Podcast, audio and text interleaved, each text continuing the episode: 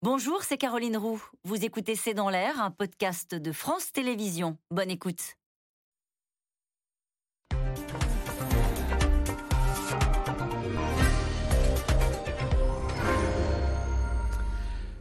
Bonsoir à toutes et à tous. La crise énergétique va-t-elle faire plonger l'Europe dans la récession?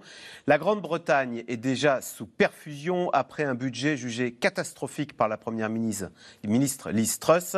L'Allemagne également devrait voir son économie basculer dans le rouge l'année prochaine et c'est tout son modèle économique qui vole en éclats avec la fin du gaz russe et les tensions internationales. La France, pour l'instant, se montre plus résiliente, mais pendant combien de temps le gouvernement pourra-t-il continuer à jouer les pompiers. Bref, l'hiver s'annonce rude dans les foyers et pourrait bien plonger l'économie du vieux continent dans le rouge avec à la clé des faillites et du chômage. C'est le sujet de cette émission de ce C'est dans l'air, intitulée ce soir Après la crise énergétique, les faillites. Pour répondre à vos questions, nous avons le plaisir d'accueillir Nicolas Bouzou. Vous êtes directeur euh, fondateur d'Asteres, une société d'analyse économique et de conseil, éditorialiste à l'Express. Votre dernier ouvrage, pour un libéralisme populaire. C'est aux éditions de l'Observatoire. Céline Antonin, économiste à l'OFCE. Vous êtes professeur à Sciences Po Paris. Jade de l'Éprevier, vous êtes journaliste en charge des questions économiques à l'opinion. Je cite votre dernier article à retrouver sur le site de votre journal croissance, la France résiste, l'Allemagne s'enfonce, la zone euro stagne. Et enfin, Frédéric Saïs, vous êtes journaliste à la rédaction internationale de Radio, France et je rappelle que vous avez coécrit le livre Dans l'enfer de Bercy, c'est aux éditions Lattès. Merci de participer à cette émission en direct. Nicolas Bouzou, après la crise de l'énergie, on va subir la crise économique et on ne l'a pas encore vu, en tous les cas dans sa forme euh, on n'a encore rien vu. Quoi. Je ne sais pas si on n'a encore rien vu. On peut parfaitement euh, imaginer qu'en fait, au moment où on se parle, l'activité économique est en train de diminuer un petit peu dans les pays développés, ce qu'on appelle la récession euh, en fait. Donc les statistiques, en fait, on les a toujours avec retard. Donc en fait, c'est peut-être maintenant à mon avis, c'est quasi inévitable hein, à partir du moment où vous avez un choc d'énergie qui est lié à une raréfaction de l'énergie, hein, parce que en fait, la hausse des prix de électricité, gaz, pétrole. Alors, je mets une nuance, les, choses s'arrangent un petit peu là. Mais enfin bon, en tout cas, si on prend un peu de recul, on a des prix d'énergie qui sont élevés bah, parce qu'il y a une rareté euh, énergétique. Donc ça, c'est forcément quelque chose qui est mauvais euh, pour, euh, pour, pour l'économie. Donc c'est pas très surprenant. Après, ce que je trouve assez intéressant, et à mon avis, c'est peut-être un des fils rouges de l'émission, c'est que euh, chaque pays a sa spécificité, ou chaque pays a sa petite crise en plus. Euh, en France, euh, on a la crise de la filière nucléaire. le Royaume-Uni a une crise financière. C'est très particulier ce qui se passe au, Royaume-Uni en ce moment. L'Allemagne a une dépendance, et avait une dépendance par rapport aux hydrocarbures russes qui est aussi tout à fait spécifique. Donc vous voyez, les, pays ont quand même leur, leur singularité et on va les passer en revue. Jade de l'éprevier, pour l'Allemagne, le premier de la classe, est-ce que c'est une simple crise énergétique qui va passer ou est-ce que c'est son modèle euh, qui lui confère ce statut de premier de la classe euh, modèle qui a été très efficace, qui est remis en cause aujourd'hui? On a l'impression que là, c'est une remise en cause vraiment euh, structurelle du modèle économique de l'Allemagne. Un économiste m'expliquait, si on résume vraiment à gros traits le modèle allemand, c'était j'achète des énergies fossiles euh, auprès de la Russie qui ne sont pas chères. Grâce à ces énergies, mon industrie peut produire euh, des machines-outils très performantes, des automobiles de haute qualité et je vais exporter une grande partie de cette production industrielle vers euh, la Chine qui va m'acheter mes machines-outils, etc. Et en fait, aujourd'hui, les deux parties de ce modèle sont remises en cause, puisque maintenant, l'énergie russe, bah, elle coûte cher, voire euh, bientôt, il n'y en aura plus.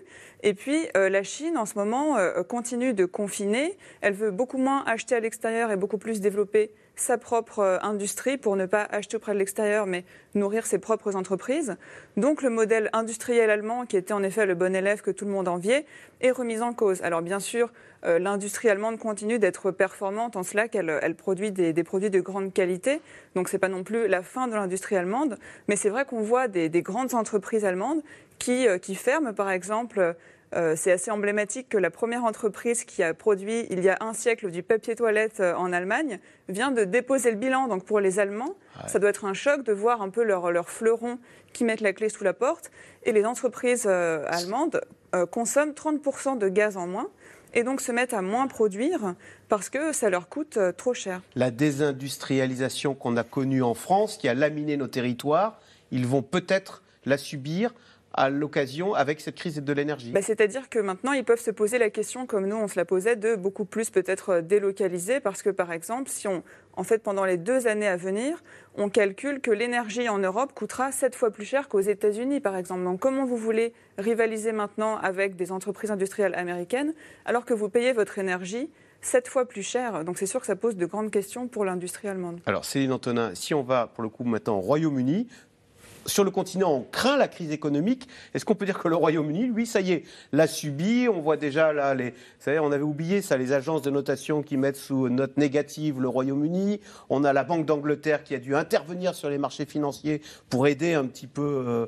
euh, pour se faire baisser les taux d'intérêt. Est-ce que c'est la crise déjà?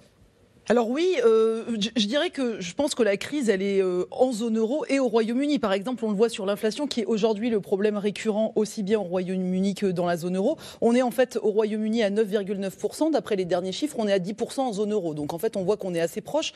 Alors ce qu'il y a de plus au Royaume-Uni euh, par rapport à la zone euro, c'est plusieurs choses. D'abord, c'est la question du Brexit qui s'est superposée d'abord à la crise Covid et aujourd'hui à la crise de l'énergie. Alors l'effet Brexit, on a un peu du mal à le distinguer de, l'effet Covid, mais il y a eu des barrières non tarifaires donc, qui sont intervenues, qui ont euh, multiplié, disons, les réglementations, donc qui ont créé de la paperasserie en plus et qui ont euh, quand même perturbé aussi les, chaînes d'approvisionnement. Donc ça, c'est un premier point. Il y a cette question de l'inflation énergétique aussi, puisque le Royaume-Uni, comme l'Allemagne, dépend beaucoup des énergies fossiles, en fait, donc euh, gaz, pétrole, essentiellement gaz-pétrole. Donc c'est pas comme la France, donc ils ont moins de, de nucléaire aussi que nous.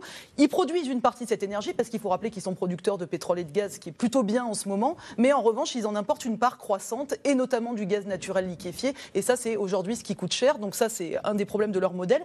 Et aujourd'hui se pose aussi la question donc de l'Istrus et euh, de son côté très néolibéral qu'on a découvert ces derniers, ces derniers jours, j'allais dire, avec euh, notamment euh, les annonces qu'elle a faites, donc qui reposent sur plusieurs piliers, notamment la baisse de la fiscalité, mais une baisse de la fiscalité qui n'apparaît pas forcément très bien partagée entre les ménages.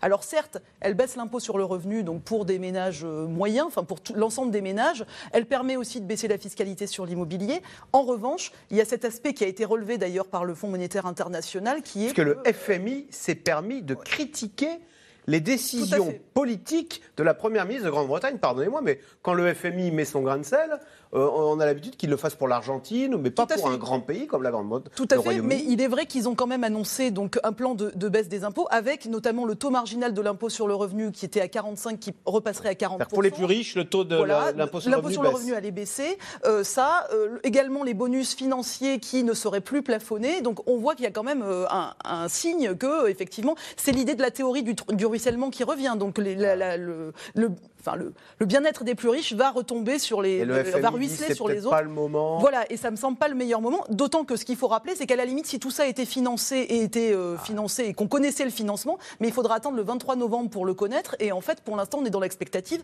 C'est pour ça que les marchés financiers ont assez mal réagi. Donc, Alors, euh, on va revenir sur cette crise au Royaume-Uni. D'un mot, finalement, Frédéric Seyss, on a envie de dire que Seyss, dans ce panorama, la France ne s'en sort pas si mal. D'ailleurs, notre inflation chez nous a baissé à 5,6, comme euh, final, si finalement nous étions moins touchés que quand on se comparait, euh, on se dit qu'on est moins touché. oui, c'est vrai que, alors factuellement, ça, ce sont euh, les, chiffres sur l'inflation.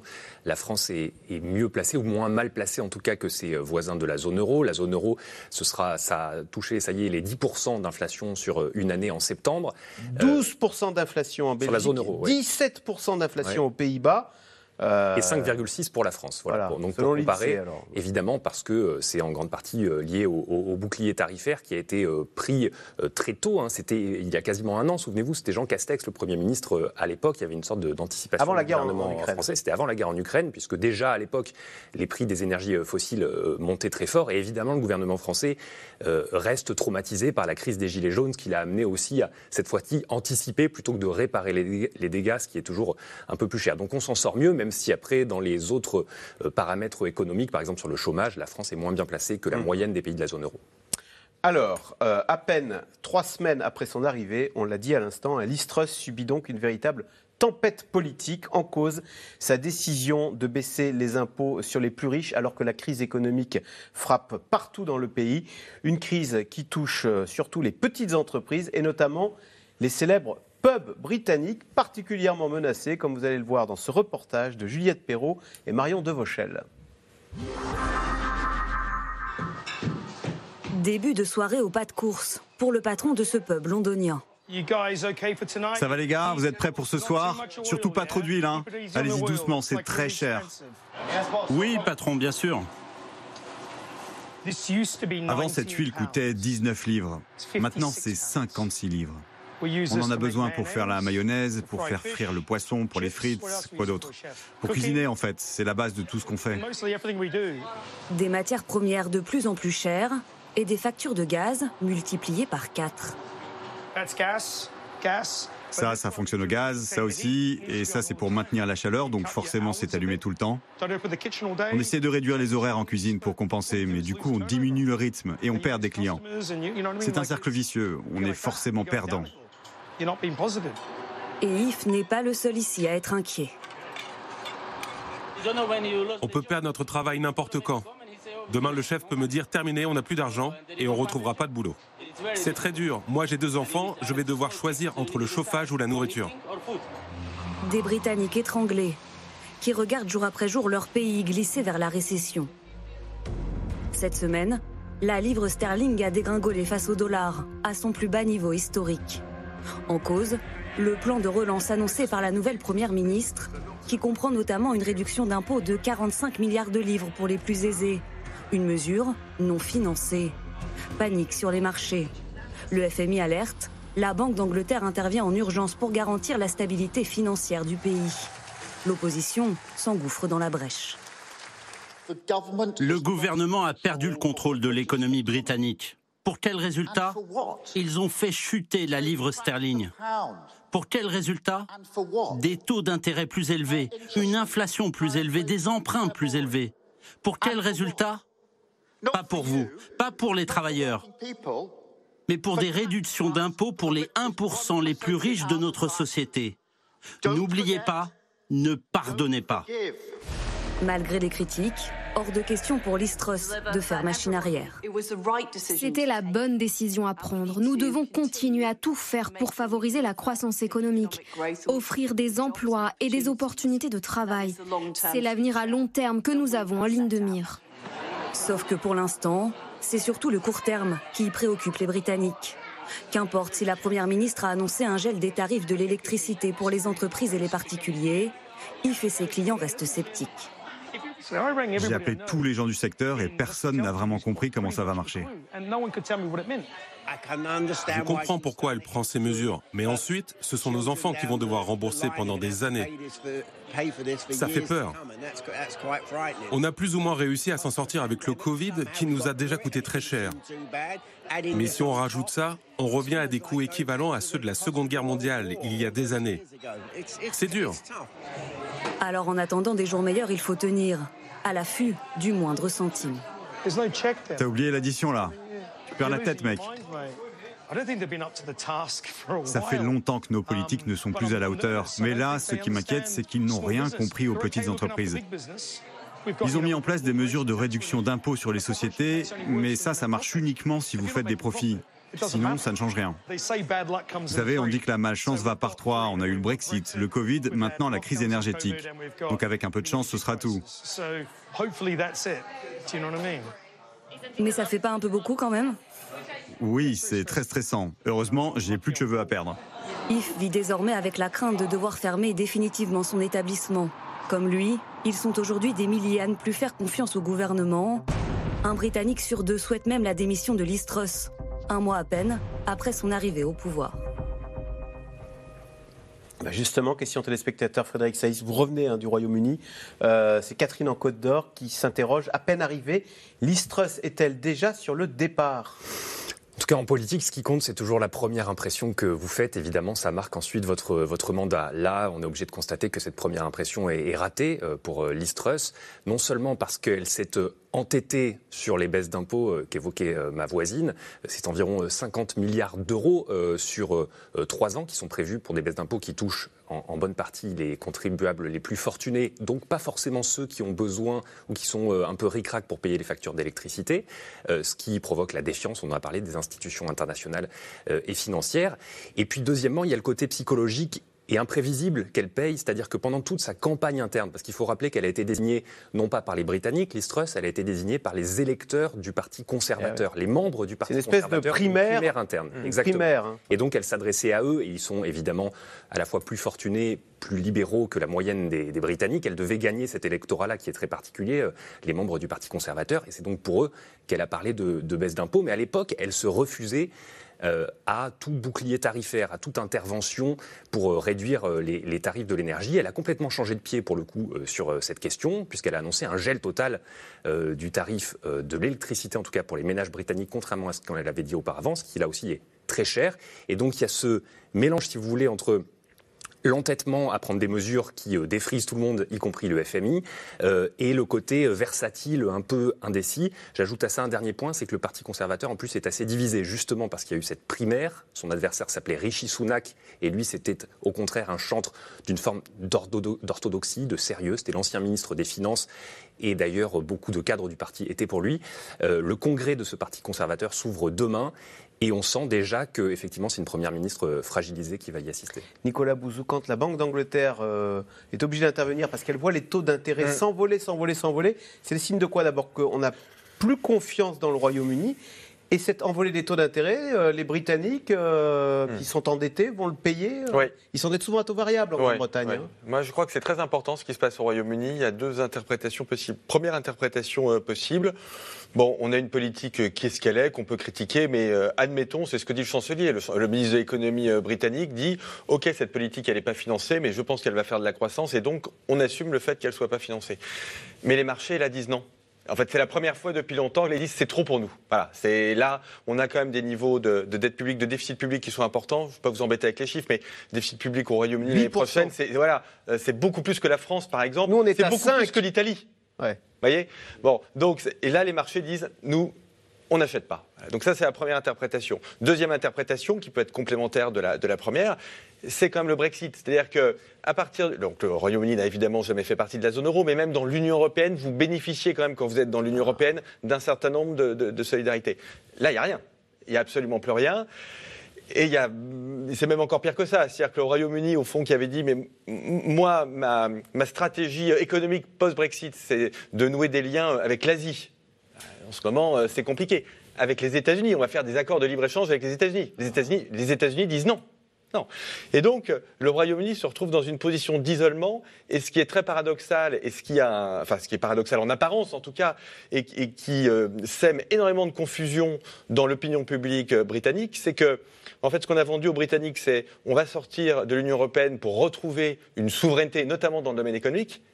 Et en fait, ça ne marche pas du tout. Ils sont à la merci des marchés financiers. Eh ben, exactement. Et donc, euh, si je poussais le raisonnement jusqu'au bout, je, pourrais même aller jusqu'à dire qu'ils ont perdu, de, ils ont regagné de la souveraineté de droit, mais ils ont perdu de la souveraineté de fait, puisque c'est quand même dans les pays développés, ça nous arrivera peut-être, hein, mais le premier, dans la séquence récente, ah. à qui les marchés disent non.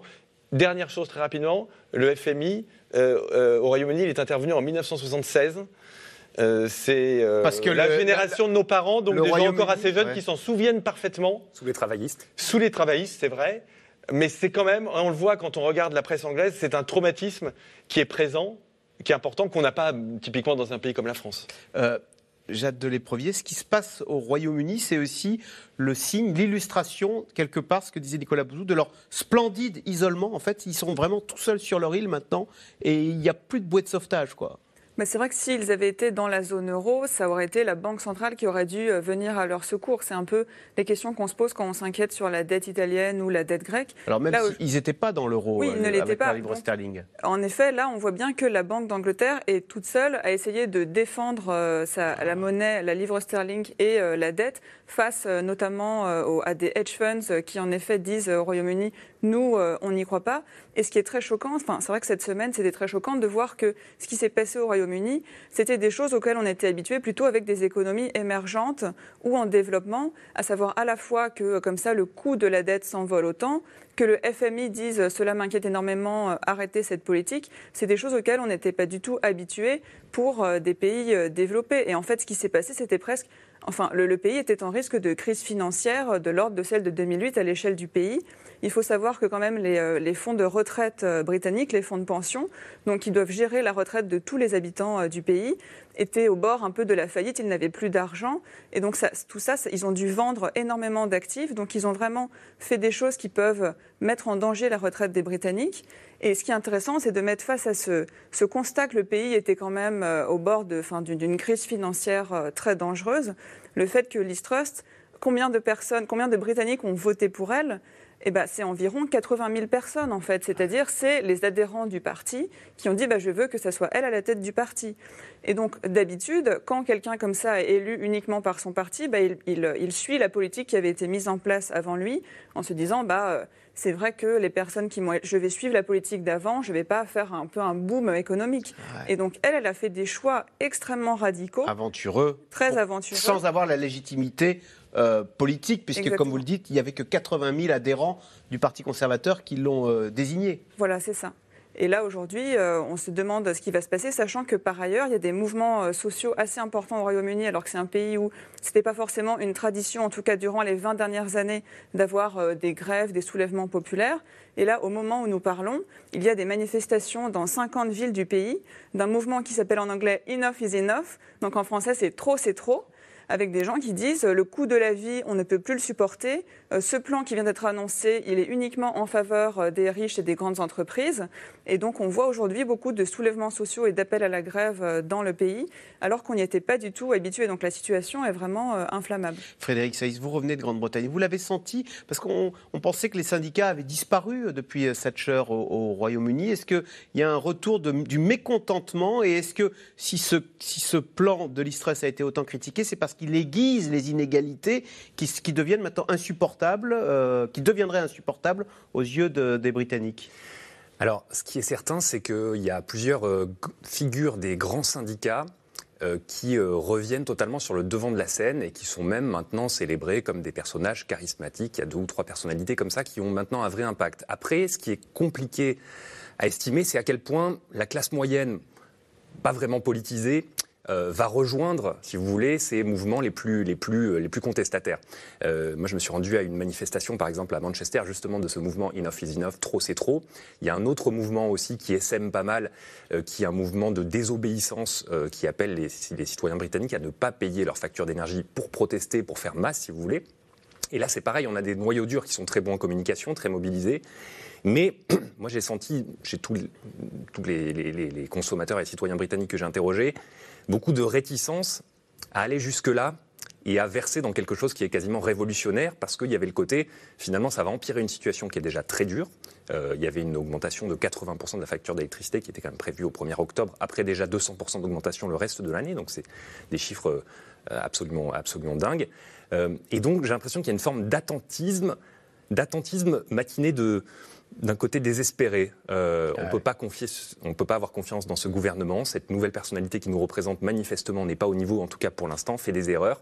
Et donc il y a un côté un peu attendons ce qu'on va voir, attendons de voir la, la suite, mais pas forcément encore d'embrasement général. Céline Antonin, est-ce que ce qui se passe au Royaume-Uni se passe au Royaume-Uni ou est-ce que ça doit nous alerter sur ce qui pourrait se passer sur le continent? On va regarder les taux d'intérêt.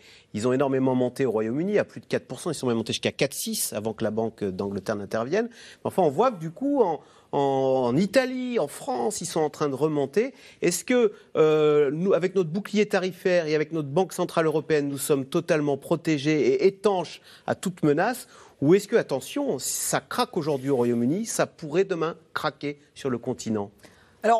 On n'est jamais euh, étanche à tout, hein, malheureusement, euh, effectivement, vu les niveaux d'endettement public dans les pays euh, de la zone euro, qui ont quand même largement augmenté par rapport même à, enfin voilà, il y a une dizaine d'années. Aujourd'hui, même en France, on est à 115% d'endettement public.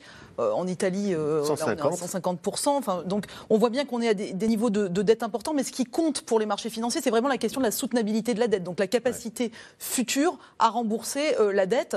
Et ce qui se passe pour le Royaume-Uni, c'est que c'est vrai que comme on l'a dit, cet isolement euh, fait aussi paniquer les, marchés financiers parce qu'il y a quand même eu cette volonté euh, de, bah, de faire chemin tout seul en dehors de l'Union européenne. Alors je ne dis pas que la, Banque centrale européenne euh, a forcément une action beaucoup plus méritoire que celle de, la Banque d'Angleterre, mais en tout cas, il y a quand même une. L'euro a un meilleur statut dans le monde que la livre sterling. Oui, l'euro en termes de transactions, il est utilisé, c'est la deuxième monnaie après le dollar. Alors loin après le dollar, hein, on est contre 80% utilisé dans les transactions, on est plutôt à 32% pour le dollar, mais euh, pour pardon pour l'euro, mais en tout cas, donc on voit qu'on a un plus grand statut que la livre sterling. On l'a vu avec la question du passeport financier, d'ailleurs pour le Royaume-Uni, au moment où on avait dit, euh, en sortant de, l'Union européenne, euh, ils vont perdre, les banques vont mmh, perdre le mmh. passeport financier. Donc on voit bien les effets de cet isolement, et je crois que ce que joue aujourd'hui Liz Truss, c'est ce côté en fait enfin, dont on avait un peu parlé au moment du Brexit de Singapour sur Tamise. Il y avait un peu cette idée de faire du Royaume-Uni à nouveau un petit Singapour. Par exemple, elle a renoncé à augmenter le taux d'imposition sur les sociétés, donc on reste à 19%. C'est euh, le taux le plus bas du G7. Euh, donc il y, a cette idée de refaire euh, un peu du, du, thatcherisme avec le côté néolibéral et de faire aussi bah, du, Royaume-Uni cette espèce de, lieu de, la finance. Mais comme on l'a dit, même sur la finance, il y a des problèmes. Et je crois que ça met aussi d'autres problèmes en lumière et qui ont été aggravés par la question du, Brexit. C'est qu'il y a en fait il y a 1,3 million de travailleurs qui ont quitté le Royaume-Uni ah. depuis la crise de la Covid des chauffeurs polonais. On a beaucoup parlé avec le, transport routier. Donc surtout, euh, il y a eu en fait un enfin, une baisse des flux de, migration depuis l'Union européenne, qui, qui, ont été substitués par des migrants qui venaient du reste du monde. Mais c'est pas du tout la même migration parce que les migrants qui venaient de l'Union européenne allaient surtout au Royaume-Uni pour travailler. Or, les migrants qui viennent du reste du monde viennent surtout pour faire des études. Donc c'est pas du tout la même migration. Et il y a des secteurs qui se retrouvent aussi en tension sur le marché du travail. Et sans parler du fait que le marché du travail, euh, en plus, il y a des problèmes de qualification, de main d'œuvre. Donc euh, tout ça euh, fait peser un problème sur la productivité aussi du Royaume-Uni. Et ça, c'est des problèmes structurels de plus long terme. Nicolas Bouzou, pour revenir sur nous, sur le continent, on se sent à l'abri pour l'instant. On sait qu'en Italie, on a eu... Euh, on a eu Giorgia Meloni d'extrême droite qui a été élu Premier ministre. Est-ce qu'il n'y a pas un risque, quand même, on voit que les taux d'intérêt remontent en Italie, est-ce qu'après s'être attaqué à la Grande-Bretagne, les marchés pourraient nous faire revivre une crise de la zone euro comme nous l'avons vécu il y a dix ans? Avec la Grèce. je dirais que c'est à surveiller euh, on n'en est pas là. La BCE alerte, sur les de la stabilité financière, la Banque Centrale Européenne. Elle a parfaitement raison. Les taux remontent. Pour, remettre quand même un tout petit peu les, choses en perspective, parce qu'on a vu les taux français, donc ils sont à peu près à 2,8. Bon, voilà. En fait, il faut voir aussi qu'il y a quand même de l'inflation. Et il faut regarder ce qu'on appelle le taux d'intérêt réel. C'est-à-dire qu'en fait, au taux d'intérêt tel que vous l'avez montré, 2,8%, il faut enlever l'inflation. Parce que, bah oui, parce que l'inflation, 2,8% euh, aujourd'hui, si vous épargnez à 2,8%, en fait, vous, continuez de perdre de l'argent parce qu'il faut enlever l'inflation. À l'inverse, si vous prenez un crédit aujourd'hui à 2,8%, ben comme tout augmente, en réalité, vos mensualités qui sont fixes, le poids des mensualités qui est fixe, va avoir tendance à diminuer au fur et à mesure du temps. Ce que je veux dire par là, c'est que pour l'instant, ce niveau de taux d'intérêt ne doit pas nous alerter. N'est pas délirant. Mais je le répète, si j'étais, ce que je ne suis pas un ministre des Finances, euh, je, regarde, je serais quand même très vigilant et je me dirais, c'est ce qu'on se dit d'ailleurs en France, hein, à juste titre, hein, Bruno Le Maire, je crois l'expression qu'il a employée. Je suis à l'euro près. Euh, on est à l'euro près. Parce qu'il ne veut, pas énerver les marchés financiers. on, ne peut pas dire qu'on soit tout à fait à l'euro près en France, mais je pense que c'est quand même très bien d'envoyer ce type de message pour dire on, est, on est sérieux. Et on voit que la, Listrus n'a pas. Et on ne fait pas comme le Royaume-Uni. voilà. Mais la situation, en tout cas, ce qui se passe au Royaume-Uni, peut être considéré comme un signal d'alerte pour l'Europe, au sens où ça veut dire attention à ce que vous faites en termes de politique économique, et notamment n'arrosez pas euh, tout le monde et surtout les plus riches de manière euh, complètement inconsidérée. Euh, et il vaut mieux en fait cibler, cibler les aides sur les ménages modestes qui en ont le plus, le plus besoin, les petites entreprises, parce qu'en fait, si vous arrosez tout le monde, se posera la question du financement et en gros, il n'y en a plus. Et deuxièmement, euh, les marchés n'y croiront pas parce que euh, ça sera un plan. En fait, c'est on voit aujourd'hui au, Royaume-Uni euh, le, modèle de ce qu'il ne faut pas faire en Europe. Donc c'est sûrement quelque chose que les gouvernements européens auront en tête quand ils ébaucheront, le, gouvernement français vient de le faire, leur propre budget. On attend de voir celui de l'Italie. Sûrement qu'ils regarderont le Royaume-Uni en se disant, bon, moi, en faisant mon budget pour l'année prochaine et voir comment je protège mon pays de la crise énergétique, attention à ne pas non plus annoncer des choses euh, trop dithyrambique et à ne pas trop faire de ce qu'on appelle un choc d'offres, c'est-à-dire j'arrose les grandes entreprises euh, et je baisse drastiquement les impôts, parce qu'en fait, c'est pas du tout ça qui est attendu. Et d'ailleurs, il y a une sanction immédiate euh, du reste du monde. Ah, qui sert de contre-modèle. Alors, l'Allemagne maintenant. L'Allemagne qui connaît près de 11% d'inflation et qui craint d'entrer en récession. Le chancelier Olaf Scholz a du coup choisi une arme massive pour protéger l'économie du pays, un bouclier énergétique d'un montant colossal 200 milliards d'euros qui serviront à compenser les hausses des prix euh, du gaz et de l'électricité, aussi bien pour les particuliers que pour les entreprises. Sujet de Léa Dermidjian et Ilana Azinko. C'est le chiffre choc à la une de la presse allemande. 10% d'inflation, inédit depuis 1951. L'Allemagne, bon élève de l'Europe, première économie du continent, paie au prix fort sa dépendance au gaz russe. Une économie plombée et des patrons incapables de s'en sortir. Parmi eux, ce boulanger de 47 ans pris à la gorge entre d'un côté l'envolée des prix des denrées alimentaires, de l'autre ceux de l'énergie. En mars 2020, par exemple, on payait 2 centimes le kilowattheure d'électricité. Le mois dernier, on a payé 48 centimes d'euros. Vous voyez, les comptes n'y sont plus. En Allemagne, certaines boulangeries préfèrent donc fermer. Une solution temporaire soutenue par le ministre de l'économie. Mais ici, avec 220 salariés, on s'y refuse. On ne peut pas fermer notre entreprise, puis ouvrir dans trois mois sans être en faillite. C'est faux. Ça ne marche pas comme ça. Je ne sais pas comment notre ministre de l'économie a eu cette idée. Si on ferme nos entreprises, alors on n'aura plus de recettes. Sauf qu'on aura toujours des dépenses, les crédits qu'on doit rembourser et les salaires de nos employés à payer. L'inflation qui touche aussi les familles, certaines se tournent alors vers les associations. C'est le cas de Monique, mère célibataire, obligée de prendre certains de ses repas dans ce restaurant solidaire. J'ai trois enfants et j'achète tout en réduction. Dès qu'il y a des plats soldés, j'en achète quatre ou cinq et je les congèle. C'est comme ça qu'on essaie de s'en sortir. Mais tout augmente. L'électricité me coûte 111 euros. Et j'ai fait les calculs, bientôt ce sera le double. 220 euros environ. J'ai vraiment peur de ça. Situation de crise et décision exceptionnelle du chancelier allemand. En visioconférence pour cause de Covid, Olaf Scholz annonce le déblocage de 200 milliards d'euros pour plafonner les prix de l'énergie. Un montant colossal qui s'ajoute aux 100 milliards d'euros de soutien déjà versés. Les prix sont élevés, ce qui place de nombreux citoyens, de nombreuses entreprises de notre pays devant un défi immense et dans des situations difficiles à relever. Les prix doivent baisser, c'est notre conviction la plus profonde et le gouvernement fédéral fera tout pour y parvenir. Tout faire pour limiter la casse avec une nécessité, remplacer les approvisionnements russes. Alors le week-end dernier, tournée de 48 heures dans les pays du Golfe. Première étape en Arabie Saoudite avec le prince héritier Mohamed Ben Salman, puis une autre à Abu Dhabi, l'occasion de signer un accord de fourniture de gaz liquéfié et de diesel avec les Émirats arabes unis.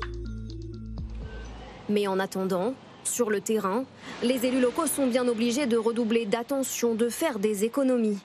Dans cette commune, la température de l'eau des piscines a été baissée. 1,5 degré de moins, c'est près de 10% d'économie. On a pris cette décision pour faire des économies de gaz. Et si on a une pénurie, on continuera à baisser les températures. C'est une bonne chose. Tant que les enfants sont en mouvement, ça peut aller. Oui, mais en dessous de 26 degrés, ce sera compliqué. Les gens que je rencontre me demandent qu'est-ce que je vais faire si d'un coup on n'a plus de gaz ou si on n'a plus d'électricité? J'irai où? Est-ce que la commune pourra m'aider? Il faut qu'on se prépare à trouver des halls, des salles qu'on peut chauffer pour accueillir les gens s'il y a des coupures. C'est très compliqué, vous savez, on n'a même pas de groupe électrogène de secours. Aucune ville n'est préparée à ce genre de scénario. Face à la crise, l'Allemagne mise à nouveau sur l'exploitation des mines de charbon. Et deux centrales nucléaires qui auraient dû fermer cette année pourront finalement être sollicitées jusqu'au printemps 2023. L'Allemagne, coincée entre impératifs énergétiques et urgence climatique. Alors, question téléspectateur, Frédéric Saïs, c'est Frédéric dans le Vaucluse. Avec la crise engendrée par la guerre de Poutine en Ukraine, ne va-t-on pas juger défavorablement le bilan d'Angela Merkel? À l'évidence, l'Allemagne est obligée de revoir de toute façon son programme euh, énergétique, presque sa philosophie énergétique, puisque, alors on parle de Angela Merkel, effectivement, c'est elle qui a décidé de fermer les centrales nucléaires après l'accident de Fukushima au Japon en 2011. Et là, on voit effectivement, pour passer l'hiver, il y a deux centrales qui vont être maintenues au moins jusqu'à 2023, deux centrales nucléaires. Ça fait d'ailleurs des frictions dans la coalition allemande, puisque vous savez qu'il y a à la fois des libéraux qui sont plutôt pro-nucléaire et les Verts qui sont absolument anti-nucléaires. Et ça, ça, voilà.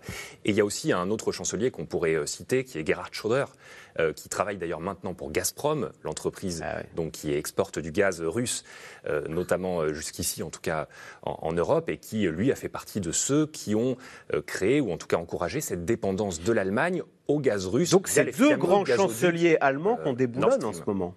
Du point de vue de l'énergie, oui. C'est-à-dire que euh, au niveau de la postérité, ils sont en train de, manger leur chapeau, si j'ose dire, puisqu'effectivement, vous avez des centrales nucléaires maintenues et du gaz russe qui euh, était manifestement une mauvaise idée dans la mesure où il n'arrive plus.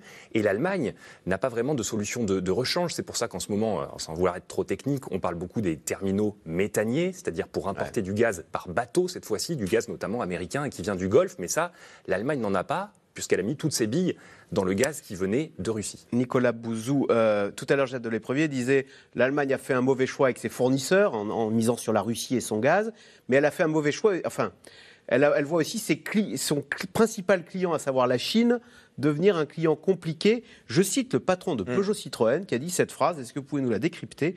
Volkswagen, qui est très présent en Chine, je ne voudrais pas être à sa place. Mm. Être en Chine aujourd'hui, c'est devenu une vulnérabilité, c'est comme ça qu'il faut le voir, et c'est ce qui inquiète en Allemagne? Eh ben, Oui, euh, l'économie chinoise est vraiment dans une impasse. Euh, alors c'est une impasse, là pour le coup, nous, ça nous ramène un peu en arrière, parce qu'on n'en parle plus beaucoup, mais qui est liée au Covid en fait. C'est-à-dire que vous avez une situation très particulière euh, en, Chine, où la population est assez peu immunisée, parce que le pays mène une stratégie de zéro Covid depuis le début les vaccins sont pas très efficaces et les Chinois, pour des raisons qui sont des raisons purement politiques, purement nationalistes, refusent d'acheter les vaccins Pfizer, BioNTech et les vaccins euh, Moderna. Euh, arrive le 20e congrès du Parti communiste qui est très important pour le président Xi, pour le président euh, chinois. Euh, il veut mm, voilà, mettre l'accent sur le, la stratégie de contrôle euh, du, virus. Et en fait, l'économie chinoise aujourd'hui, elle est à zéro. C'est-à-dire qu'il n'y a pas de progression de l'économie chinoise. les décisions sont très politiques, dit aussi Les, décisions sont très politiques. En plus, il y a, un, y a un, resserrement de la politique vis-à-vis -vis des entreprises. Mais qu'on a un peu du mal à cerner parce que c'est un peu au coup par coup et on voit pas bien à quel type de stratégie ça correspond. Et, moi, ce que je vois, alors je pense pas que ce soit encore très documenté par les chiffres, donc pardonnez-moi, ce sont plutôt des remontées du, terrain comme on dit, mais je vois beaucoup d'entreprises, de très grandes entreprises françaises, hein, des entreprises, les plus grandes entreprises industrielles, qui sont en Chine et qui se posent la question de relocaliser aux États-Unis. Ah ouais. Aux États-Unis. Pour les raisons dont on parlait tout à l'heure, en fait. Parce qu'ils se sont dit, euh, la Russie, ça s'est mal terminé. Un ça pourrait mal se terminer en Chine. Alors, oui, et puis euh, il y, a de l'énergie. Il y a l'énergie aux États-Unis. Ah C'est un pays qui est quand même ouvert. Aujourd'hui, euh, si vous regardez la situation des expatriés en Chine, peut-être en avez-vous autour de vous, c'est très compliqué.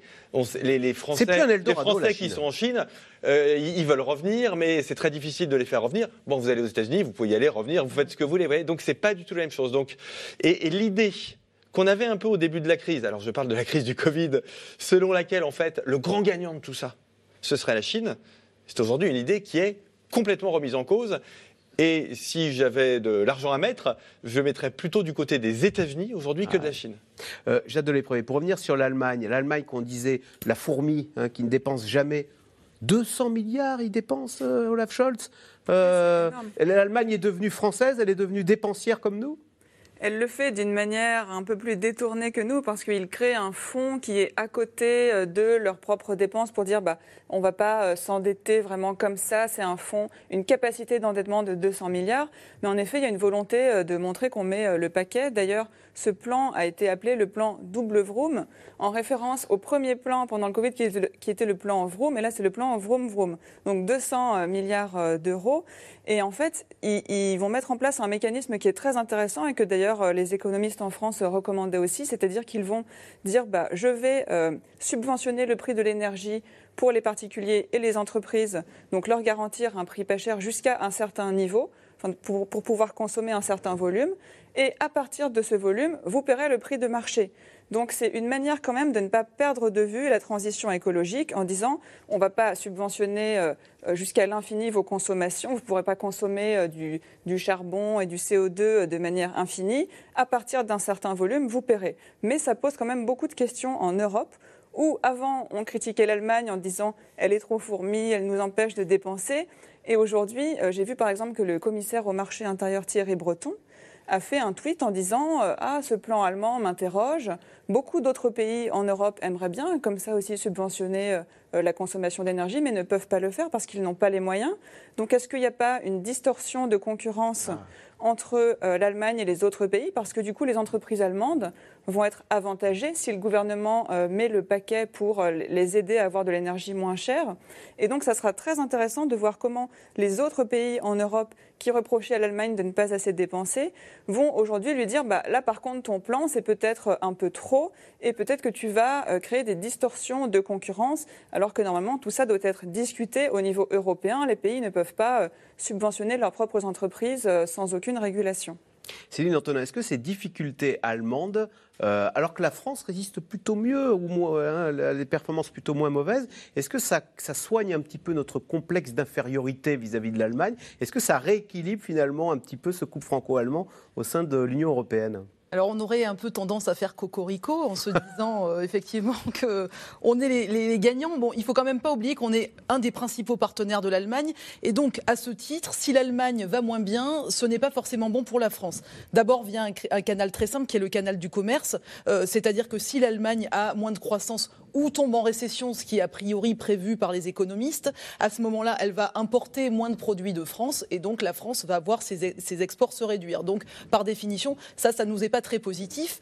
Euh, donc, euh, ça, c'est la première chose. Après, il y a une autre question qui se pose et qui, là, pourrait nous être plus profitable, qui est à plus long terme, mais j'insiste sur le fait que c'est à plus long terme, on, a, euh, on est en compétition sur un certain nombre de marchés. Et donc, si on voit les coûts salariaux de l'Allemagne se renchérir, avec notamment un déclenchement d'une boucle prix-salaire, si l'inflation continue à être élevée, donc euh, ce qui se passe actuellement en Allemagne. Les salaires augmentent beaucoup en, en, Allemagne. Voilà, et il y, a surtout des, coûts de production qui ont explosé. Donc, comme les coûts de production des entreprises et euh, le, prix du ah. gaz, alors modulo euh, les 200 milliards d'euros qui vont peut-être changer la donne. En tout cas, si on a ces coûts de production qui augmentent beaucoup, ça va renchérir le prix des produits allemands et donc sur la compétitivité prix par rapport à d'autres concurrents. Le Made in France va gagner en compétitivité. Alors, sachant qu'on a chez nous, ça augmente moins vite? Alors, on a la compétitivité prix, on a la compétitivité hors prix. C'est-à-dire que l'Allemagne se positionne aussi sur du haut de gamme et c'est d'ailleurs aussi ce qui a fait son modèle. C'est-à-dire que, euh, par exemple, euh, on ne pourra pas forcément concurrencer les Porsche, mais par contre, la Volkswagen familiale, ça sera plus facile. Donc, pour les producteurs automobile.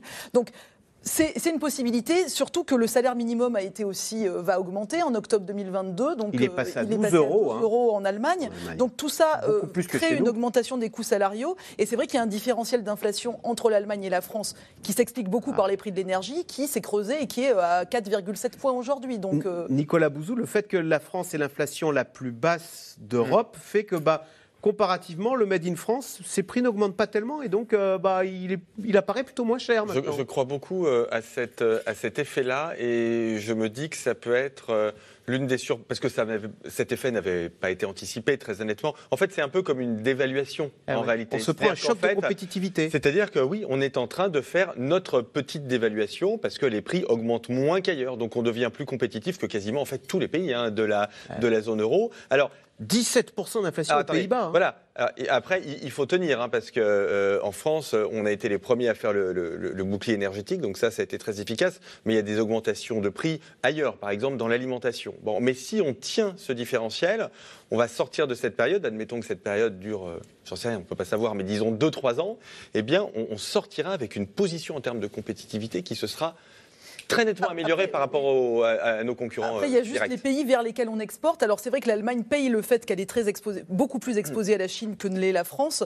Et donc, il y a aussi un facteur conjoncturel qui fait que euh, ce qui, jusqu'à présent, apparaissait comme une force de l'Allemagne, on disait souvent que la France était justement beaucoup moins placée vers les marchés euh, à forte croissance, contrairement à l'Allemagne. Donc, aujourd'hui, ça apparaît vers la comme, Chine, etc. Aujourd'hui, ça apparaît comme une faiblesse. Alors, en France aussi, hein, la crise économique touche les salariés. Euh, et c'est dans ce contexte difficile qu'Emmanuel Macron veut accélérer la réforme des retraites, mais les syndicats ne l'entendent pas de cette oreille et veulent mettre la pression sur le gouvernement avant des négociations qui s'annoncent tendues. Sujet de Constance Meyer et Diane Cacciarella. Les jeunes dans la galère, les vieux dans la misère, de cette société-là, de cette société Tous en cœur pour cette première répétition. Dans les rues de Paris, des milliers de manifestants et des banderoles chargées. Pouvoir d'achat, salaire, un fond. Fallait pas commencer à toucher à nos retraites. Et désormais, retraite. Il y a une colère sociale qui est très importante dans le pays. Et c'est ce qu'on voit aussi avec les sondages sur cette question de la réforme des retraites. Une écrasante majorité des Français et des Françaises sont contre la réforme et pourtant Macron veut passer en force et menace même de, effectivement de dissoudre l'Assemblée. Enfin, on est dans un, une rupture avec euh, les gens qui travaillent. C'est le défi des syndicats dans les prochaines semaines. Réussir à mobiliser alors que les organisations ne parviennent pas à se mettre d'accord sur la stratégie à adopter. Quand les syndicats sont divisés, c'est jamais bon pour euh, le monde du travail. Toutes les conquêtes sociales de ce pays se sont faites quand les syndicats ont été unis. Donc oui, il faut continuer à discuter entre nous, prendre chacun nos responsabilités. Nous, on n'a pas de poids à l'Assemblée nationale, mais plus il y a de mobilisation dans la rue, et on l'a vu en 2020, bah, plus il y a de débats à l'Assemblée nationale pour, euh, euh, permettre des débats contradictoires et, faire entendre la voix du peuple. C'est ça le rôle des syndicats, c'est que euh, la voix des salariés soit portée au plus haut niveau. Un front désuni et pourtant la CFDT aussi hostile à la réforme des retraites qui vise à repousser l'âge légal de 62 à 65 ans. Son secrétaire général souhaite réformer le système, mais pas dans ces conditions. La question de l'équilibre des retraites. En 2017, le président qui est actuellement en place, qui venait de se faire élire, portait une vision des systèmes des retraites qui était celle que nous portions à la CFDT, qui est un système euh, universel. C'est-à-dire pour plus de justice. Qu'est-ce qui s'est passé en 2019 On a voulu mettre une réforme budgétaire euh, en même temps que cette réforme de fond, et la réforme a capoté. Il y a eu le Covid qui a fait capoter ensuite. Donc nous, ce qu'on dit, c'est qu'on veut travailler pendant six mois sur ce sujet-là. Ce sera finalement trois mois de concertation supplémentaire. Un temps précieux notamment pour Force ouvrière, pour affiner sa stratégie en coulisses. Pour argumenter, on t'a fait une petite fiche avec un beau tableau, avec euh, voilà, tout ce qui est impact, etc. Comme ça, euh, ça peut te servir. Pour mener les discussions avec le gouvernement, Michel Bogas, membre du Conseil d'orientation des retraites. Il a participé à l'élaboration du rapport brandi pour justifier la réforme dans ce rapport, vous l'avez vu, les deux années 2021 euh, et 2022 seront bénéficiaires. Ça démontre, alors que les précédents rapports du, corps euh, voyaient le système déficitaire, ça démontre toute la complexité de faire des projections à court terme, à moyen terme et à long terme. C'est-à-dire que rien n'est jamais garanti, ce n'est pas la vérité. Et ce que fait le gouvernement, il se sert des chiffres qui l'intéressent dans le rapport. Je ne sais pas si les échanges seront euh, utiles et efficaces, mais en tout cas, il faut des échanges quand même, parce qu'il faut aller porter les arguments et les contre-arguments. Une réunion est prévue ce lundi entre toutes les organisations syndicales, comme un passage en revue des troupes avant le lancement de la grande bataille.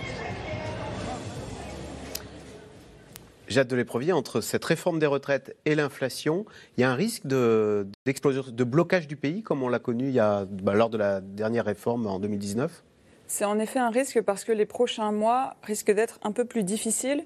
Il va y avoir certes les discussions autour de la réforme des retraites. Il y a aussi le texte de l'assurance, la réforme de l'assurance chômage qui arrive là. Qui va durcir les conditions. Au Parlement. Et en fait, l'inflation, certes, là, en septembre, elle est, elle est plus faible que dans la zone euro et d'ailleurs, elle ralentit. Mais en fait, elle va augmenter dans les prochains mois. Euh, L'INSEE prévoit qu'elle va monter à 6,6 euh, en fin d'année. Pourquoi? Parce que là, en ce moment, on vit en plein dans euh, la dépense publique, c'est-à-dire la remise carburant a augmenté au 1er septembre. Elle est passée de 18 à 30 centimes. Total a rajouté 20, ou 30 centimes. Donc en tout, on a 50 centimes. Donc on a un prix du carburant qui est environ à 1,50 le litre. Et puis, il y a aussi le bouclier tarifaire qui... Et ça, ça va s'arrêter, c'est ce que Voilà. Et en fait, cette remise carburant, elle, elle va diminuer à partir du 1er novembre, donc c'est demain. Hein. Elle va s'éteindre complètement à la fin d'année. Et le bouclier tarifaire qui plafonnait les prix de l'énergie à 4% va passer à 15%. Et en parallèle, ce qu'on ne voit pas aujourd'hui très bien quand on regarde les chiffres de l'inflation globale, c'est que l'inflation dans l'alimentation, elle est comme ça, c'est-à-dire elle continue un peu une course folle, elle est à 10% en ce moment, et je parlais avec un expert de l'INSEE qui me disait, on ne voit pas les choses s'arrêter, ça va continuer, ça va devenir pire. Aujourd'hui, les prix de production en sortie d'usine, c'est en gros 30%. Et ces prix de production, bientôt, ils vont se répercuter dans euh, les caddies euh, du supermarché. Donc, en fait, qu'est-ce qui va se passer? Il va y avoir des textes euh, qui génèrent de la grogne sociale, qui risquent, avec les syndicats qui disent tous dans la rue, on va empêcher ces textes de passer. Les aides publiques qui vont diminuer petit à petit parce que, comme le gouvernement l'a dit, c'est la fin du quoi qu'il en coûte. On va resserrer les aides. Et l'inflation qui va augmenter avec euh, l'inflation auquel les gens sont très sensibles, c'est celle de l'alimentation, qui, elle, n'est pas prête de s'arrêter. Et là, peut-être que ça fera un peu plus mal de se comparer au reste de l'Europe, parce que nous, certes, on est parti plus tôt, mais en fait, l'année prochaine, l'inflation va diminuer ah. Plus vite ailleurs en Europe qu'en France. Et donc à ce moment-là, peut-être que quand on va se comparer, on dira bah, je ne comprends pas. Euh, en Allemagne, ça y est, l'inflation se calme. Mais par contre, en France, on a un peu euh, tout euh, anesthésié, mais ensuite, ça va prendre beaucoup plus de temps à se calmer. Donc, en effet, euh, l'hiver, en plus, il y a des coupures d'énergie, l'hiver risque d'être assez difficile. Frédéric Saïs, pourquoi dans ce contexte s'arc-bouter et faire la réforme des retraites? Personne ne lui demande, Emmanuel mm. Macron. Euh, les trois quarts des Français sont contre en plus. Oui, d'ailleurs, c'est peut-être lié à ce que vous disiez à l'instant sur le fait que ça va être pire, entre guillemets, en France l'an prochain, qu'il y a eu cette velléité, cette tentation d'aller très vite de la part d'Emmanuel Macron. C'est que le message qui a été passé aux députés de la majorité, c'était de dire ça n'ira pas forcément mieux dans un an, ce ne sera donc pas plus facile dans un an. Autant euh, y aller directement. Vous savez qu'il y avait ce débat sur la méthode, on ne va pas revenir dessus, mais c'était euh, soit on y va tout de suite maintenant avec un amendement sur le projet de loi de, la, de budget de la Sécu, soit on et on fait un projet de loi un peu plus euh, en bonne et due forme, ce qui a été finalement choisi par le, par le gouvernement. Mais c'était dans le programme présidentiel d'Emmanuel Macron. Il y a déjà ça comme euh, argument qui fait qu'il que veut y aller. Et puis, euh, ce que dit le gouvernement, c'est qu'il faut trouver des, des, fonds. Des marges de manœuvre. Des marges de manœuvre pour réinvestir dans différents domaines, différentes priorités qu'ils ont énumérées, c'est-à-dire l'école, l'hôpital, etc.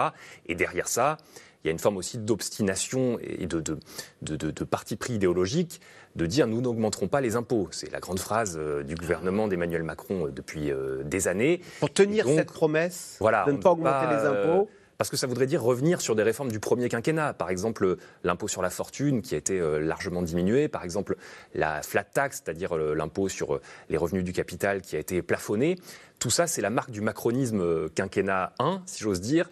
Et donc là, il y aurait quelque chose comme euh, ce qui ressemble au fait de se dédire pour Emmanuel Macron. Et vous le voyez sur les super profits, euh, la France a été quasiment le dernier pays en Europe à admettre que oui, il existait bien des super profits dans le secteur de l'énergie et que oui, éventuellement, il fallait ponctionner une partie de, ces bénéfices. Nicolas Bouzou, est-ce que c'est aussi c'est un message adressé au marché financier pour ne pas connaître le sort du Royaume-Uni. On montre qu'on est un bon élève, qu'on va faire euh, nos devoirs, la réforme des retraites, euh, qu'on est à l'euro près, euh, etc. Oui, je pense qu'il y a quelque chose de cet ordre-là. En fait, je trouve que déjà, c'est très intéressant quand vous regardez le budget 2023, donc celui qui vient d'être présenté en début de semaine par Gabriel Attal et Bruno Le Maire parce que je pense qu'on on est entré dans quelque chose d'assez nouveau en France. En fait, toutes les fonctions régaliennes voient leur budget augmenter beaucoup. la justice, ça augmente beaucoup, la police, l'armée, et et c'est pas terminé parce qu'on est encore très loin de l'objectif qui a été fixé de 2% du PIB. L'éducation nationale, ça, augmente. Donc tout ça, ça augmente. Mais ça n'augmentait pas avant. Voyez donc, donc c'est nouveau. Et en même temps, euh, bah, l'idée de Bruno Le Maire, qui se défend, étant donné ce qu'on voit au Royaume-Uni, c'est de dire on va quand même essayer, malgré tout ça, de réduire les déficits budgétaires. On va pas le faire beaucoup, mais on va essayer de le faire un peu. Donc il faut bien trouver des marges de, des marges de manœuvre. Et les retraites, c'est facile. Alors, les retraites, c'est difficile politiquement, mais c'est très facile économiquement. C'est très facile du point de vue budgétaire parce que vous, buvez, vous, vous bougez les, curseurs. C'est pour ça qu'on parle de réforme paramétrique. Quel que soit le curseur, hein, en fait, les effets sont pas extrêmement différents. Vous allongez la durée de cotisation vous retardez un âge légal, il y a plusieurs façons de faire. Mais en tout cas, ça rapporte beaucoup d'argent.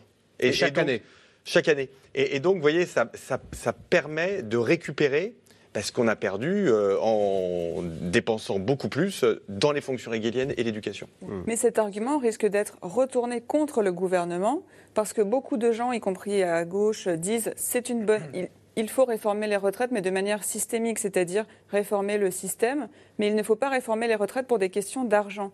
Et donc là, le risque, ah. c'est que le gouvernement se voit reprocher de faire ça pour faire des économies. Céline Antonin, est-ce que c'est pas dangereux d'afficher euh, on va, on va, on va s'endetter cette année de 270 milliards d'euros. C'est un record absolu. Jamais la France ne va emprunter autant d'argent. Sauf que maintenant, les taux, ils remontent. Ils sont, on l'a vu tout à l'heure, à 2,7% en France. Oui, c'est le problème. D'ailleurs, tout à l'heure, quand on parlait de l'Allemagne, c'est vrai que la différence avec l'Allemagne, quand même, c'est qu'ils font. Alors là, ils sortent le bazooka, hein, ils sortent vraiment la méga arme budgétaire, mais ils avaient réduit leur endettement public. Ils étaient à 68% d'endettement public. Donc, euh, effectivement, ils peuvent augmenter le budget de la défense, ils peuvent augmenter. C'est l'idée de, de, faire une action contracyclique, quoi. Donc, de, vraiment, de, en période de prospérité, d'essayer de réduire l'endettement public, chose qu'on n'a malheureusement pas assez fait, faite. Et sur la réforme des retraites, euh, rapidement, euh, bon, ce qu'on pourrait économiser, enfin, en tout cas, les, chiffres que j'avais en tête, c'était qu'au moment de la campagne présidentielle, on nous parlait de 9 milliards d'euros euh, qui seraient économisés à horizon de 2027. Donc on voit qu'on est, enfin, c'est une goutte d'eau. Pour un déficit de 150 milliards en 2023. Une goutte d'eau dans, le total. Alors en fait, si on regarde vraiment, si on repousse l'âge de la retraite de 62 à, si, on augmente de 4 mois, disons, jusqu'en 2027, on a à peu près au total 24 milliards d'euros. Mais en fait, comme en même temps, il y a l'idée de revaloriser les, petites pensions, etc. Si on fait la somme de ah. tout ça, on serait à beaucoup moins. Donc je vous dis, les 9 milliards d'euros me semblent un, ordre de grandeur. Donc c'est plus politique qu'économique C'est surtout politique, et d'autant qu'il y a quand même une grande question qui est que euh, c'est très bien d'aller de, 62 à 65 ans. Après tout, quelque part, les autres pays européens le font, donc euh, on peut aller vers un alignement de cet ordre. Sauf que ça pose la question de l'employabilité et de l'emploi des seniors, et que pour le coup, la France, pour les 65-69 ans, elle, elle, a un taux d'emploi qui est très faible, qui est autour de 8%, et donc on est très bas par rapport à d'autres pays. 59 ans. Non, alors je parlais des 65-69 ans parce que, en fait, l'idée, c'est qu'il y a des gens qui, du coup, seraient amenés à travailler dans ces tranches d'âge. Ah et quand, de toute façon, dans la moyenne même des 55-65 euh, ans, le problème, c'est surtout les 60-65 ans, en fait, qui, eux, sont très en deçà de la moyenne européenne. Et alors, c'est très bien de dire euh, on va repousser l'âge, mais euh, pour quel emploi Si c'est pour avoir des chômeurs. Et en fait, il y a beaucoup de gens qui, dans les 3 ou 4 années avant d'être à la retraite, sont en fait soit en inactivité, soit au chômage. Et auquel cas, c'est de l'argent qu'on devra payer, notamment pour le chômage. Par la caisse chômage voilà. par la caisse Donc c'est un peu le, jeu du bon taux. Allez, tout de suite, on revient à vos questions. Alors, Jade de l'Éprevier, les gilets jaunes seront-ils bientôt de retour? Les gilets jaunes, c'est la hausse des carburants hein, qui avait déclenché le mouvement. Bah, là, vous nous avez annoncé une hausse des carburants pour euh, le 1er novembre. Plus 50 centimes. Voilà, enfin, et ensuite encore pire au 31 décembre. Après, une grande différence avec euh, la crise des Gilets jaunes, c'est qu'à l'époque, euh, il y avait vraiment euh, une colère contre le gouvernement qui avait augmenté la taxe carbone. Donc on, reprochait, on avait quelqu'un à qui reprocher quelque chose qui était le gouvernement. Aujourd'hui, peut-être qu'il y aura quand même plus de solidarité nationale parce qu'il y a quand même cette conscience que la crise énergétique, ce n'est pas le gouvernement qui l'a provoquée, c'est tout simplement euh, l'invasion de l'Ukraine par la Russie euh, qui euh, choque beaucoup les Français. Et donc peut-être qu'il y aura moins ce... Comment dire par rapport au mouvement qu'on a vu qui était énorme pendant la crise des Gilets jaunes, peut-être que cette fois-ci, il y aura moins de, manifestations et on ne verra pas un, un tel mouvement se déclencher. Nicolas Bouzou, un krach boursier est-il imminent?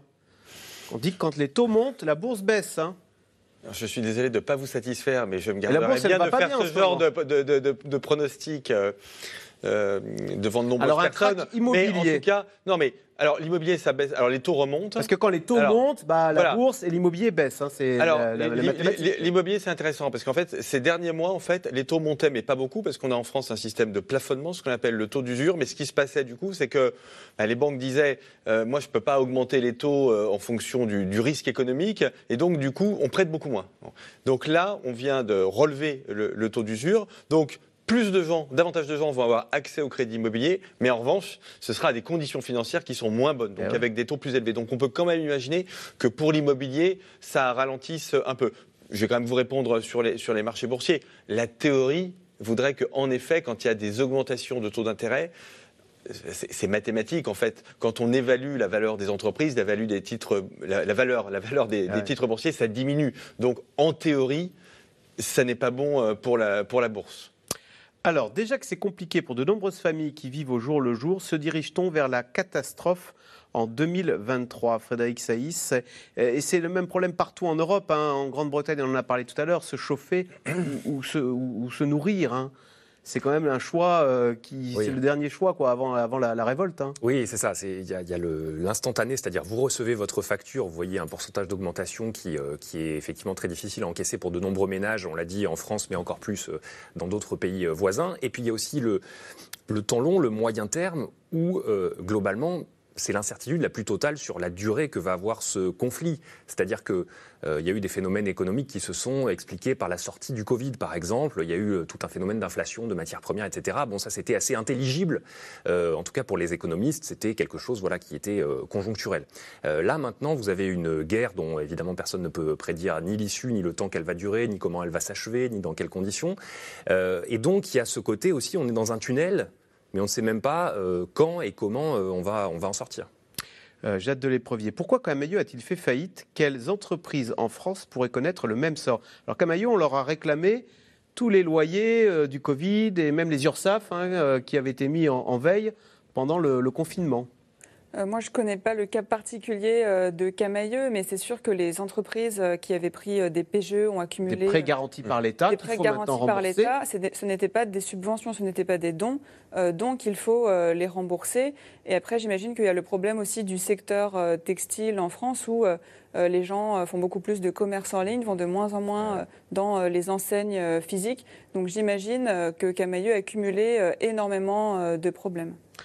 Oui, et, en plus, c'est vrai que pendant la crise Covid, on a aussi beaucoup, euh, on a eu une économie sous perfusion en fait. Donc, on a eu beaucoup de faillites qui n'ont pas eu lieu et dont on disait ensuite elles se matérialiseront parce que on était dans une économie qui était, euh, euh, enfin, anesthésiée en fait. Et, et, euh, finalement, euh, on savait qu'à un moment donné, il y allait avoir une explosion des faillites avec les fameuses entreprises zombies, des fois dont on parle. Alors, c'est pas forcément le cas de Camailleux, mais en tout cas des entreprises qui n'étaient pas assez rentables, mais on n'arrivait plus à faire la distinction entre les bonnes entreprises entre guillemets, celles qui dégageaient Mhm. du et celles qui, en temps normal, dans le processus normal de l'économie, auraient dû euh, arrêter leur activité. Et du coup, euh, c'est ce qui se passe sans doute aujourd'hui. Alors je vous dis, c'est pas forcément le cas de Camailleux, mais c'est le cas d'un certain nombre d'entreprises qui vont euh, être amenées à faire faillite. Ben justement, Nicolas Bouzou, les Duralex, est-ce qu'il y en a plein qui sommeillent partout en France euh, quand on sait que Emmanuel Macron a recommandé aux patrons de petites entreprises de ne pas accepter euh, les nouvelles factures d'électricité, les nouveaux contrats d'électricité où les prix étaient multipliés par 5, 6, 7. Il a dit ne signez pas Emmanuel Macron.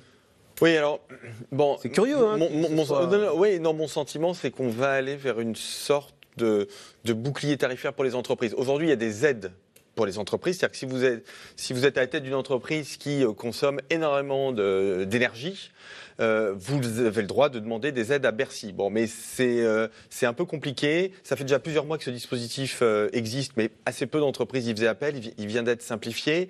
Mais il me semble que l'idée qu'on pourrait avoir, c'est d'avoir, c'est- une demande d'ailleurs des entreprises, hein, des syndicats d'entreprises, c'est d'avoir une espèce de bouclier énergétique, alors qu'il ne soit pas du tout limité. Par exemple, pour les ménages, l'année prochaine, l'électricité sera limitée à 15%. L'augmentation, là, pour les entreprises, évidemment, on ne parlerait pas de 15%. Il s'agirait d'éviter qu'il y ait une multiplication par euh, 500 ou par 1000. Vous voyez, donc ce n'est pas du tout les mêmes ordres de grandeur, mais il pourrait peut-être y avoir ce type de protection. Mais ceci dit, je voudrais quand même rappeler un fait économique de base. Si les prix augmentent, c'est parce qu'on manque de gaz et d'électricité. Vous pouvez faire tous les boucliers que vous voulez. Si on manque de gaz et d'électricité, on manque de gaz et d'électricité. Donc il y a quand même un moment où on risque en particulier du côté de l'électricité, de devoir demander aux entreprises de s'abstenir à tel ou tel moment de la nuit ou de la journée.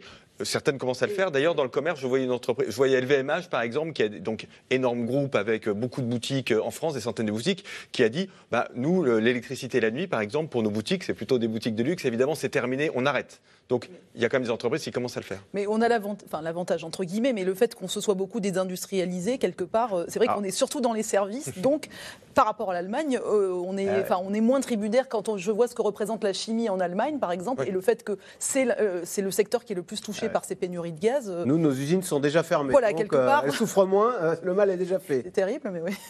Frédéric Saïs, c'est Robin dans l'Indre qui s'interroge. Poutine a-t-il gagné son pari? Les sanctions nous coûtent-elles très cher? C'est une petite musique qu'on entend et pas qu'en France. Oui, euh, du point de vue économique, euh, à l'évidence, puisque l'Europe est le continent le plus touché, le plus mal en point de ce point de vue-là.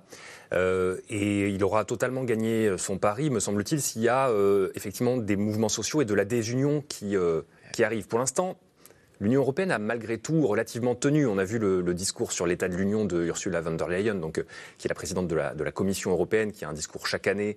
Et là, c'était en septembre. Euh, c'était évidemment le, plus important depuis qu'elle est euh, arrivée qui a essayé de faire l'équilibre un peu entre l'Europe de l'Est, l'Europe de l'Ouest, de ne pas prendre des positions trop tranchées. Par exemple, il y avait la question de savoir si on mettait un plafond au prix du gaz russe, qui continue à arriver dans certains pays d'Europe de, l'Est qui sont euh, très dépendantes. Et pour le coup, évidemment, euh, ces pays-là étaient totalement opposés, puisque eux, ça veut dire robinet fermé, euh, comment on fait pour, pour se chauffer. et donc, jusqu'à présent, l'Union européenne, tout ça pour dire qu'elle a maintenu une sorte de consensus sans qu'il y ait quelqu'un qui claque la porte parce qu'il se sent trop en, minorité. Le pari gagné de Vladimir Poutine, effectivement, ce serait qu'il y ait des pays qui, cette fois-ci, vraiment fassent dissensus au sein de, l'Union européenne. Allez, euh, Céline Antonin, une question de Xavier dans les Bouches du Rhône et on va prendre des notes. Est-il opportun d'acheter aujourd'hui de l'immobilier ou bien faut-il attendre que les prix baissent? Théoriquement, quand les taux montent, l'immobilier baisse. Théoriquement, oui. Euh, alors, bon, j'aurais du mal à me prononcer parce que tout dépend de la zone où vous achetez, tout de, beaucoup de choses. Mais ce qu'on voit quand même, c'est qu'effectivement, les conditions de crédit ont été resserrées. Donc, de facto, il faut quand même rappeler que ce qui s'est passé depuis 10 ans, c'est qu'on a eu une politique très enfin, de, baisse des taux, de baisse des taux et puis une politique monétaire très accommodante qui a en fait créé des mini-bulles sur un certain nombre de, secteurs et je pense que l'immobilier en fait partie. Donc aujourd'hui, effectivement, on se dit que peut-être on a intérêt à attendre pour, pour acheter. Mais bon, je voudrais pas être responsable ensuite de, mauvais choix. Donc euh. Bon voilà, on peut écouter, ça sera une voix parmi d'autres. Dans tous les cas, ça risque de moins monter dans tout cas. Merci beaucoup d'avoir participé à cette émission, à ce C'est dans l'air. Vous restez sur France 5 tout de suite. C'est l'hebdo avec euh, Salut Ali, l'excellent Ali Badou. Alors, au programme ce soir. Au programme ce soir, euh, l'actualité politique évidemment, Axel, avec les coulisses de cette réforme explosive qui se prépare, celle des retraites, les affaires Caténins et Bayou dont on vient d'apprendre de nouveaux rebondissements, l'actualité géopolitique aussi avec la surenchère de Vladimir Poutine, et puis le dossier de la semaine, ce que les animaux disent de nous. Et après 20h, nous accueillerons un surdoué de la BD, Johan Sfar, qui se raconte, et le légendaire groupe Orchestra Baobab sera en live sur la scène de Célébdo. A tout de suite. à tout de suite pour savoir ce que les animaux disent de nous. Là, vous m'intriguez, Ali. Merci, c'est à suivre. C'est l'hebdo. Bonne soirée sur France 5. Lundi, vous retrouverez Caroline Roux. C'est dans l'air est disponible gratuitement en podcast audio sur toutes les bonnes plateformes. Bon week-end sur, sur France 5 et à lundi pour un nouveau C'est dans l'air.